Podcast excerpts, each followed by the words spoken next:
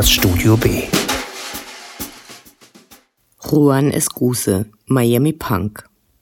Liebe Hörerinnen und Hörer, meist schaffe ich es, wenig bis gar nichts über die Handlung des vorgestellten Werkes zu verraten. Das ist diesmal leider nicht möglich, deshalb das Fazit zuerst.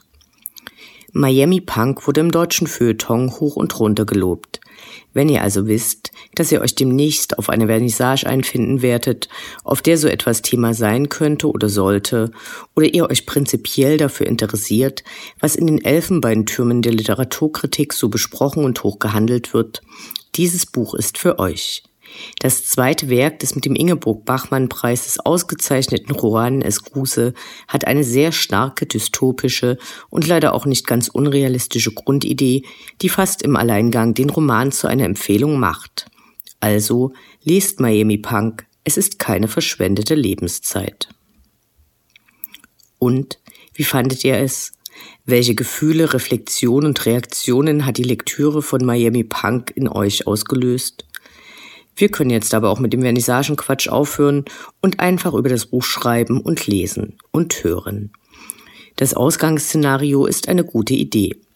Über Nacht hat sich der Atlantik zurückgezogen. Miami ist nicht länger die Stadt am Ozean, an der schöne Menschen ihre Körper am Strand stehlen und dann in der Dauerwerbeindustrie verkaufen, tausende Touristen Margaritas schlürfen und der Hafen einer der wichtigsten Arbeitgeber ist, während drunter der sumpfische Morast wartet und an allem schiebt und zieht. Wie wir zu unserer Lektüre gelangen. In meinen jungen Jahren, als ich den damals geltenden Kanon verschlang und über die Nennung von Namen diverser Schriftsteller, nicht gegendert, Männer verwiesen auf Männer, von den 1920er bis zu den 1960er Jahren hüpfte, hatte ich erstens die dafür erforderliche Zeit und zweitens eine noch sehr hohe Toleranzschwelle sowie ein ausgeprägtes Pflichtgefühl. Letztgenanntes zwang mich, jedes angefangene Werk zu Ende zu lesen oder mindestens zu überfliegen, Dafür brauchte es die Toleranzschwelle. Etwas schamvoll muss ich gestehen, dass es mir gar nicht in den Sinn kam, ein Buch nicht zu Ende zu lesen, bevor ich las, dass so etwas möglich ist. Wenn einen das Buch nicht langweilt, kann ein sehr anspruchsvolles Buch wenigstens mit Staunen und Wundern belohnen.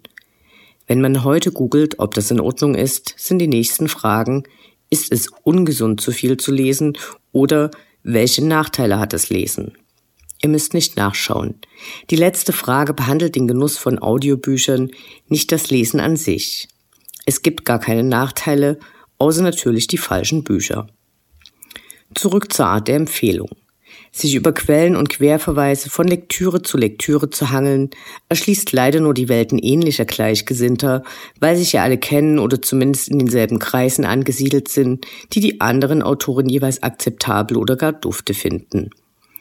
Irgendwann, als auch ich nicht mehr Zeit hatte, alles zu lesen, was mir irgendwie angespült wurde, entdeckte ich das deutsche Feuilleton und seine Empfehlungen. Blöde nur, wenn man dann merkt, dass das enorm abhängig von der Marktstellung des jeweiligen Verlages und des verwendeten Marketingbudgets ist. Gut, in Ausnahmefällen schafft es auch mal ein Buch aus einem Indie-Verlag, einen Bestseller zu landen, aber das passiert nicht allzu oft. Heutzutage versuchen die unabhängigen Verlage entgegenzusteuern.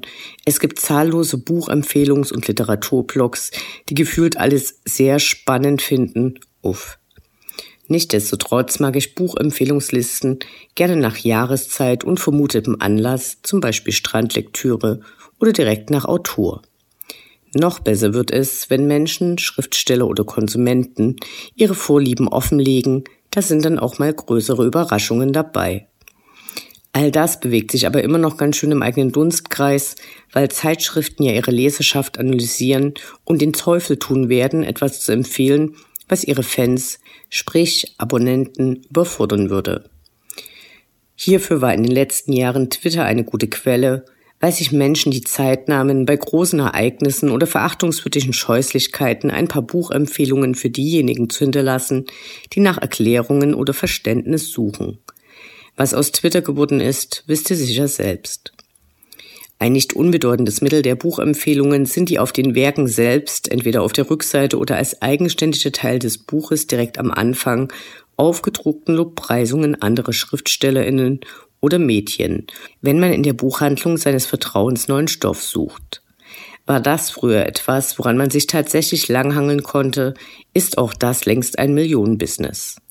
So abstoßend, dass mir wahrscheinlich spannende Lektüre entgangen ist, weil ich dann einfach bockig werde. Richtig aufgefallen und gestoßen ist mir das bei Don Winslow, von dem wir ja bekanntermaßen Fans sind. Und nun der Kreisschluss zum heute empfohlenen Werk. Auf der Verlagsseite findet sich nicht nur eine ins Englische übersetzte Passage, sondern auch eine Vielzahl von geradezu ekstatischen Lobpreisungen. Zitat. Ein wunderbar schwer verdaulicher Roman. Das macht Miami Punk zu einem der derzeit ungewöhnlichsten Bücher auf dem deutschen Markt. Ein Werk mit magischer Qualität. Wunderbar schwer verdaulich. Sowas kann nur jemand schreiben, der nie unter Verstopfung und Schmerzen gelitten hat. Und das derzeit ist ein geradezu genial eingebauter kleiner Schritt zurück, als ob Bücher nicht länger als ihren Veröffentlichungsmonat existieren würden. Und magische Qualität, Jesus Herrgott nochmal. Oder hier, Zitat. Miami Punk ist der vorläufige Höhepunkt der neuen, ebenso ironischen wie politischen Endzeitliteratur. Boah, vorläufig ironisch wie politisch. Das bekommt man nur sehr schwer ausgeatmet, da muss man direkt Krieg der Welten einschalten. Weiter in den Lobpreisungen für Miami Punk. Zeug zum Kultroman. Ist ein ebenso größenwahnsinniger wie genialer Roman, so brutal gelungen und unerwartet wie ein Schnipsel der Musikrichtung, von der der Roman die Hälfte seines Namens hat. Ist in erster Linie ein Gesellschaftsroman über das 21. Jahrhundert, recht unüblicher Referenzraum aus Trash, Nerdculture und Pop. Ich denke, es reicht. Gestoßen bin ich auf Miami Punk übrigens, weil es als Datei irgendwo herumlag. Wenn ich die Lobpreisungen vorher gelesen hätte, wäre es liegen geblieben. So hatte ich eine unterhaltsame Zeit. Und all die, die das Buch nicht direkt nach der Empfehlung gelesen haben, wurden nicht über die erste Romanseite hinaus gespoilert. Falls ihr üblicherweise nur die Audioversion der Rezension hört, schaut diesmal gern auf das Schriftliche. Es sind einige Links eingebaut.